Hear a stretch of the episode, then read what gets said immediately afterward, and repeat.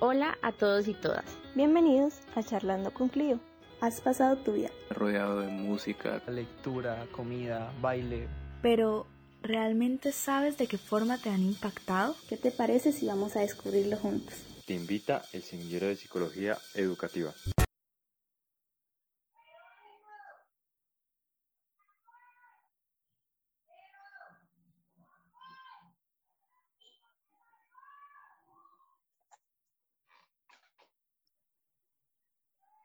Buenas tardes a todas las personas que nos acompañan el día de hoy. Estamos eh, conectados a través de Radio Samán en Charlando con Clio.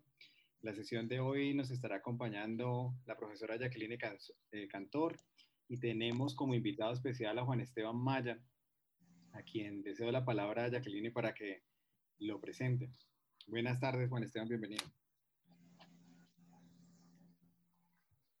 Hola, buenas tardes para todos. Muchas gracias por la invitación y aquí emocionado por eh, compartir experiencias y seguir construyendo un poco en el trabajo con la infancia. Hola Juan Esteban, ¿cómo estás? Bien, Jackie. Cuéntanos un poco de tu trayectoria como profesor. ¿Cómo llegaste a ser profesor? Mi trayectoria como profesor inició hace ya más o menos hace 20 años. Eh, llegué a trabajar con eh, niños por, por la posibilidad de, de compartir una pasión que tengo, que es la escalada deportiva. Casualmente llegué a trabajar con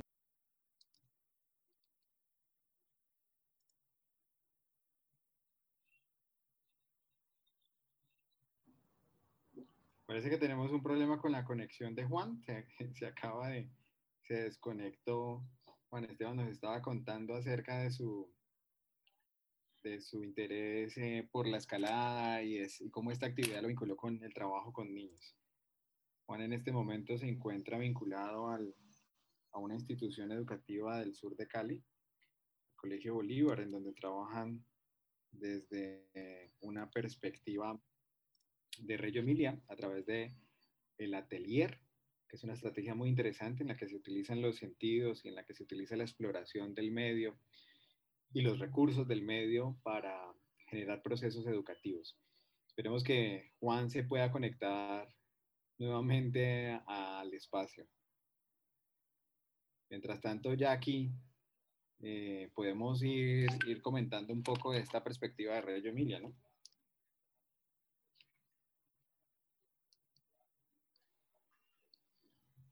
Sí, es una propuesta finalmente que tiene como eje central los 100 lenguajes del niño y en ese trabajo, digamos, de, a partir de dar la expresividad del niño en distintos mm, aspectos, el arte, la narrativa, la lúdica, Juan Esteban eh, eh, entra como a apoyar toda esta área de la psicomotricidad y desde ese lugar digamos, logra generar un espacio muy interesante con niños pequeños. Como él nos lo estaba diciendo, trabaja en escalada inicialmente y de la escalada empieza a acercarse a los niños de menos de dos años y efectivamente este proceso de trabajar con niños de menos de dos años le permitió pensarse mucho lo que significa asegurar a un niño de tan corta edad en el proceso de asumir como su corporalidad. Y allí empieza un proceso de él en relación al juego, a la narrativa, al arte, y conoce la propuesta mmm, de formación de Reggio Emilia y empieza a hacer un trabajo en el cual eh, toda la posibilidad de la corporalidad del niño entra en escena. Entonces, eh, Juan Esteban pues nos cuenta relatos del trabajo que él hace con los pequeños en los cuales logra a partir de acercarse a ellos, de ayudarles a manejar su cuerpo, de generar experiencias, ciertos procesos que de otra manera podrían ser muy, muy difíciles. En esa vía, pues vamos a dar como continuidad con esta entrevista. Bueno, estamos todavía esperando que, que regrese. Mientras tanto, les vamos contando eh, aquí ya nos están ayudando el equipo técnico a saber qué pasó con Juan, que no se ha vuelto a, conectar. Eh, si es posible, Jackie, eh, transmitir el mensaje a Juan de que, se puede conectar también por otra cuenta, en caso de que esta no lo, no deje entrar. Bueno, yo les voy contando entonces mientras un poco de la propuesta de, de Reggio Emilia. La propuesta de Reggio Emilia es una propuesta que surge después de la Segunda Guerra Mundial en Italia, en la región de Reggio, justamente, que como datos curiosos, pues es de donde viene el queso parmesano, se disputan. No, uno pensaría que viene de Parma, pero viene de esta, de, esta, de esta una, una, región ahí cercana, en la que son, en la que siempre han entrado en disputa por el nombre del queso. Era una región, además, pues, eh, con caminos romanos, una región muy interesante, pero que queda completamente destruida después de la Segunda Guerra Mundial, con muy pocos recursos. Y por supuesto, esos pocos recursos eh, eh, implican que tampoco tenían acceso, por ejemplo, a escuelas, que no había eh, ningún tipo, digamos, de institución para, para atender a los niños tras la guerra.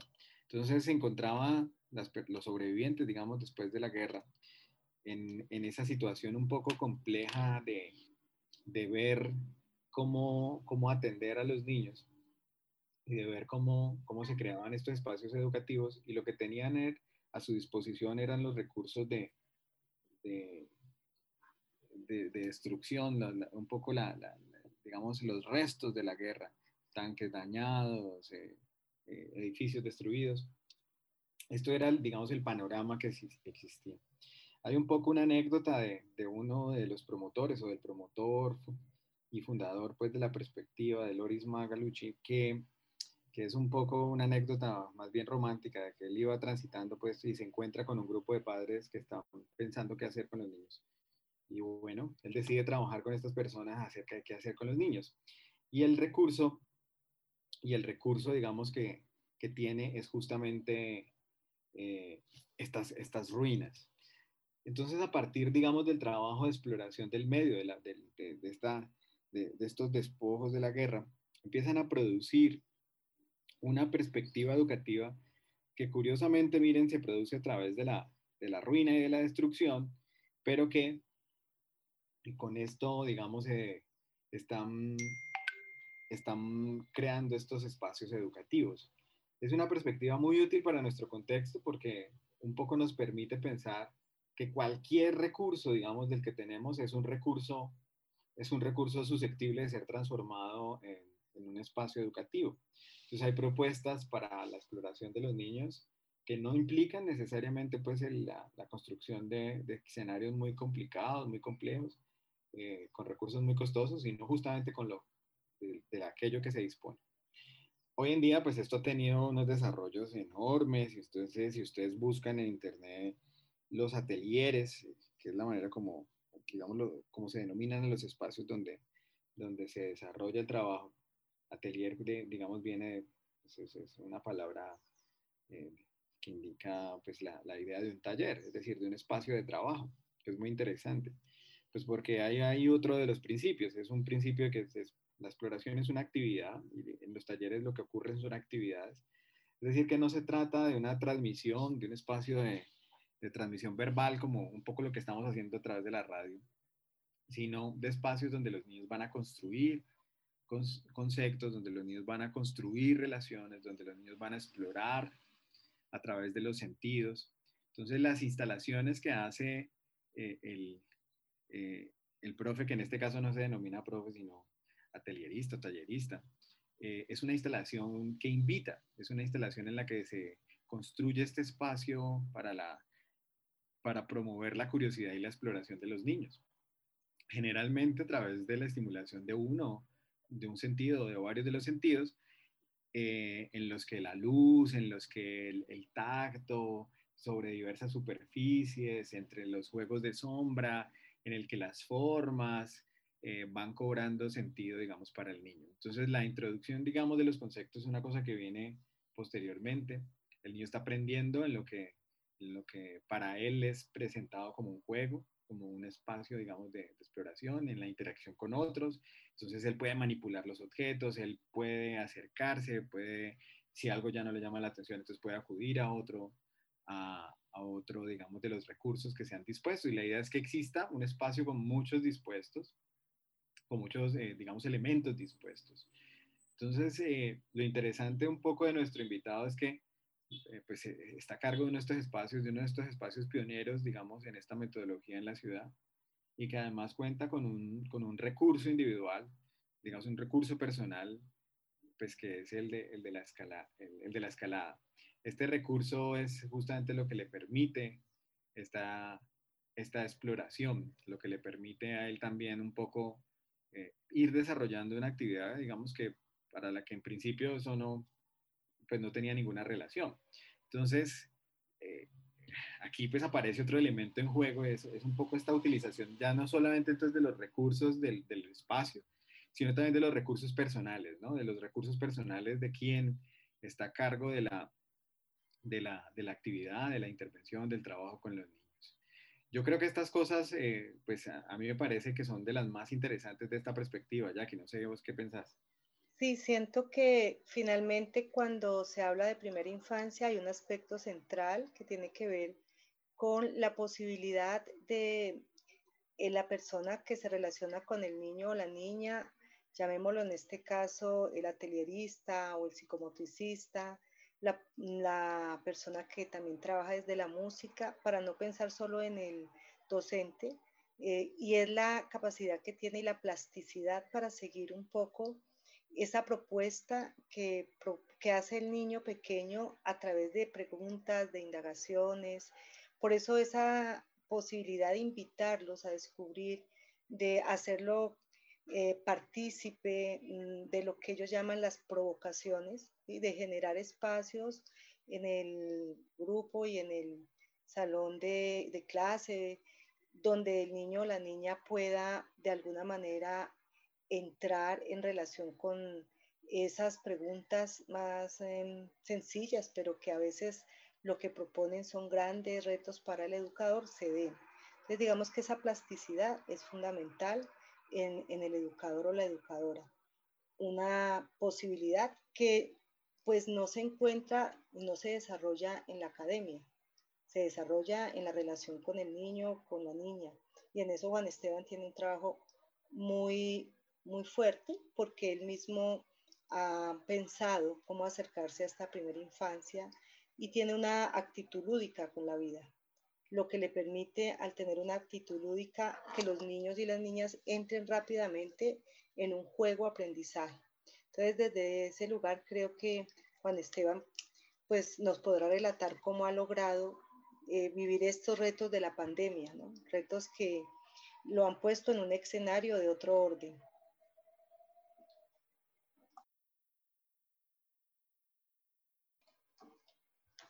Juan, ¿ya nos acompañas?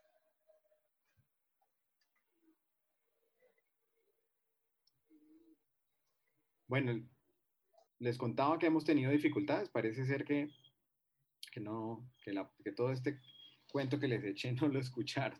Entonces, les decía que hemos tenido dificultades hoy con la parte técnica, que se nos ha eh, perdido la conexión con nuestro invitado. Ofrecemos excusas a todos los que nos escuchan a través de la plataforma de Radio Samán en Mix.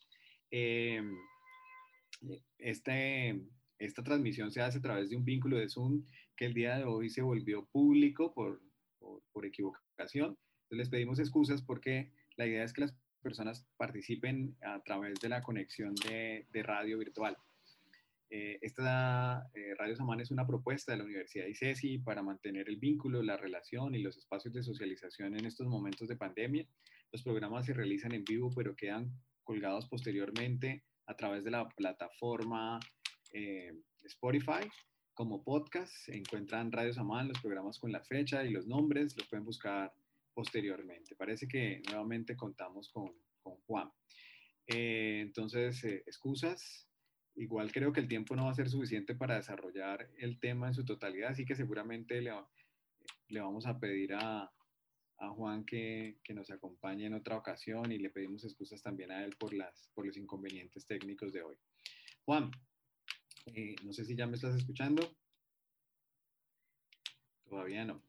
Bueno, entonces, tenemos una propuesta muy interesante que en todo caso, no es una propuesta tan novedosa, un poco, los antecedentes, como les contaba antes, se rastrean desde, digamos, desde eh, el tiempo de posguerra, entre ya más de 50 años, 70 años prácticamente, es, es, una, es una propuesta entonces muy útil para nuestro medio, justamente porque no, solo invita, no solamente invita a una, a, una, a una actividad a los niños, es decir, los saca de esta, de esta idea de, de ser objeto de la educación como, como receptores y los coloca en un papel muy activo, sino que también invita a una transformación a los agentes educativos, que en este caso son considerados talleristas.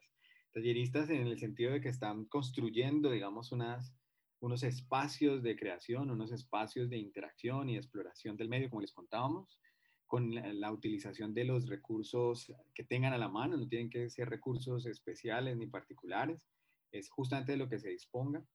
Y eso que se dispone es cualquier, cualquier recurso material, piedras, madera, hojas, cualquier recurso que permita, digamos, la construcción justamente de una experiencia. Una experiencia a través de la cual se invita, digamos, al niño no solamente a, explorar, sino a hacerse preguntas sobre ese medio. Que eso, esto, es, esto es justamente una de las cosas que más disfrutan los niños cuando salen a, a los entornos, eh, a los diversos entornos. Y, es una cosa que a veces la escuela y que otros espacios de educación formal, digamos, desestimulan o que incluso obstaculizan porque ya hay una estructura formada. Acá es justamente, justamente se trata de lo contrario. Y, y esta, digamos, esta transformación y, y, esta propuesta resulta también, pues, por supuesto, muy atractiva para nuestro medio, dado que, eh, pues, hay muchas carencias a veces en nuestro contexto. Entonces, quedamos limitados un poco a las posibilidades y a los recursos. No quiere decir que no sean necesarios contar con ellos, pero por supuesto es preferible tenerlos. Pero digamos, adquirir una manera nueva de entender eh, la, la, la, construcción de estos espacios educativos, pues nos permite un poco adaptarnos a las posibilidades que tenemos en algunos contextos en los que solemos tener menos posibilidades materiales para la, para la actividad. Entonces yo la encuentro bastante pertinente, Jackie, tú no, no sé cómo, cómo lo ves. Sí, en la propuesta, cuando uno encuentra cómo la filosofía eh, de Reggio Emilia hace que sea factible desde lo más sencillo eh, la posibilidad de que el niño encuentre cómo crear y cómo construir, eh, uno se da cuenta de lo que puede jalonar en los desarrollos emocionales, cognitivos, afectivos y sociales de los pequeños. Un atelierista tiene una posibilidad muy grande y los hemos visto generar de elementos sencillos, unas apuestas con los niños pequeños eh, como grandes laboratorios a partir de cajas de reciclaje, de elementos plásticos, crear con ellos y armar una serie, digamos, de juegos y de propuestas que se pueden sostener de una manera muy eh, adecuada y en un tiempo largo en un salón de clase o en un espacio al aire libre y donde los niños y las niñas llegan cada día a colocar un poco más de, de esa posibilidad de crear siempre en un hilo narrativo y en esa vía, por ejemplo, generar los espacios de la casa, generar los espacios de juego, armar toda una estructura que les permite ser a los niños al mismo tiempo de creadores, actores de la escena, es parte como de, de este de esta apuesta, porque eso significa darle finalmente al niño una voz, una posibilidad de dirigirse a un otro, de tener una capacidad de agentividad. Entonces, en ese sentido, es una propuesta que si uno la mira desde los aspectos psicológicos, está permitiéndole al niño pequeño ir asumiendo una identidad, una identidad mm, con una posibilidad siempre de tener una interlocución con el otro. Entonces, en este sentido, digamos que todo aquello, como decía José al comienzo, que da inicio a esta propuesta, que es reconstruir toda una ciudad, todos esos elementos que podrían haber sido desechados se vuelven en elementos de generación de preguntas. Es el laboratorio puesto no solamente en un salón, sino en una comunidad.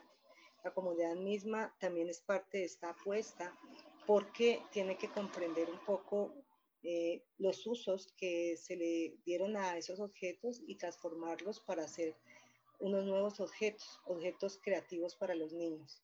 Entonces digamos que en esa vía es todo un escenario eh, de arte, eh, de estética, que permite mayor sensibilidad en los niños pequeños. Y obviamente el adulto, en este caso el atelierista, tendría un elemento, mm, digamos, de una vitalidad importante en la creación y en la construcción de esa lúdica. Hay un elemento, digamos, eh, muy importante en, lo que acabas de decir, Jackie, que creo que vale la pena, digamos, reiterar, y es justamente esta transformación, digamos, del, del rol del agente educativo, quien pasa de, digamos, de ser un transmisor a ser un creador. Esta, esta digamos, esta perspectiva nueva es, muy emparentada, por supuesto, con el arte, y de ahí, pues, el nombre de, taller y de, y, de tallerista o atelierista. Eh, es muy, es muy interesante, ¿no? Porque permite pensar que el, profesor está construyendo estos escenarios para, para la exploración del niño, para la creación de situaciones de aprendizaje muy, digamos, novedosas, que son percibidas por el niño como situaciones de juego, como situaciones eh, de encuentro con el otro, de exploración, que justamente estimulan esta curiosidad natural de los niños por, por conocer, por, por, lo novedoso, por lo llamativo, que entonces hacen que el niño pase un buen rato mientras se encuentra en este proceso de exploración y de aprendizaje. Entonces cumple, digamos, diversos objetivos de acuerdo al rol. Para el profesor es una situación de, de también, y de, y de, pero de enseñanza. Y para el niño, pues es por supuesto una exploración, es, es el encuentro con lo novedoso, con este mundo, digamos, que se va, que se va ampliando para él. Eh, ya son las 6 y 25, el tiempo se nos va a acabar de este programa. No sé si ya como que veo por acá Juan otra vez. Hola, ¿me pueden escuchar? Reiteramos las, reiteramos las excusas a toda la gente que nos acompaña hoy porque hemos tenido, no nos había pasado, más de un año de, de realización del programa, no nos había pasado lo que nos pasó hoy, que hemos tenido diversos inconvenientes técnicos. Entonces, excusas por eso. Juan está acá. Entonces. Sí, claro, estoy por aquí. Ah, bueno, Juan, no, pues te excusas también para ti. Qué pena, mira todo esto que nos ha pasado hoy. Nunca nos. Problemas técnicos propios de, de esta modernidad y de este proceso en el cual estamos viviendo. Y obviamente a veces la tecnología nos juega malas pasadas. Hemos estado contándoles un poco aquí a pesar de las, de las dificultades a los, a los oyentes, les, les hemos estado hablando acerca de, pues, de los antecedentes de la propuesta de Reggio Emilia y de, digamos, de los propósitos, de, del cambio que implica para quien está al frente como agente educativo y, por supuesto, el interés que suscita también en los niños porque justamente se utilizan sus capacidades y sus posibilidades para la enseñanza. No, ya no, ya no nos va a quedar mucho tiempo para, para hablar de ti, pero por supuesto estás invitado nuevamente cuantas veces quieras a este espacio, Juan. no, muchísimas gracias. claro que sí, pero, pero alcanzamos, digamos, una, una, unos cuantos minutitos para que, que así a grandes rasgos eh, nos termines de contar cómo fue que llegaste, cómo fue que llegaste a esa educación con niños, saliendo de la escalada, ¿no?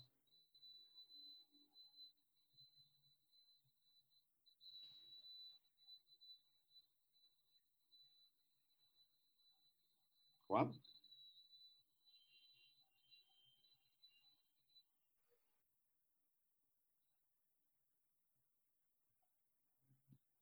Bueno, parece que otra vez se nos, se nos cayó el audio de Juan. Una, un trabajo muy interesante, una historia de vida muy interesante y una perspectiva que justamente busca utilizar esos recursos, tanto del medio como personales, de todos los participantes, incluido el, el atelierista, eh, para la construcción de estos escenarios de educación. Yo creo que un mensaje muy útil de esta perspectiva es justamente que podemos convertir la cotidianidad y convertir recursos que en, otro, que en algunos casos incluso son desechos, basura, despojos de una guerra, imagínense, en escenarios educativos, que es una cosa, pues por supuesto, muy positiva. También la resignificación entonces del espacio, la resignificación de la experiencia, la, la, transformación de los roles para los niños y la transformación de los roles también para los agentes educativos. Una propuesta muy interesante que les vamos a, a traer seguramente en un nuevo espacio al, al, que les vamos a estar invitando y les pedimos entonces eh, excusas a quienes, nos, a quienes se confundieron hoy en, en, en la manera como este espacio transcurre. Muchas gracias a todos y a todas y volverán a recibir nuestra invitación. Y Juan Esteban eh, ya nos ha aceptado de nuevo la invitación. Estaremos diciéndoles cuándo sería esa entrevista en Clio con, con nuestro invitado de hoy. Muchas gracias.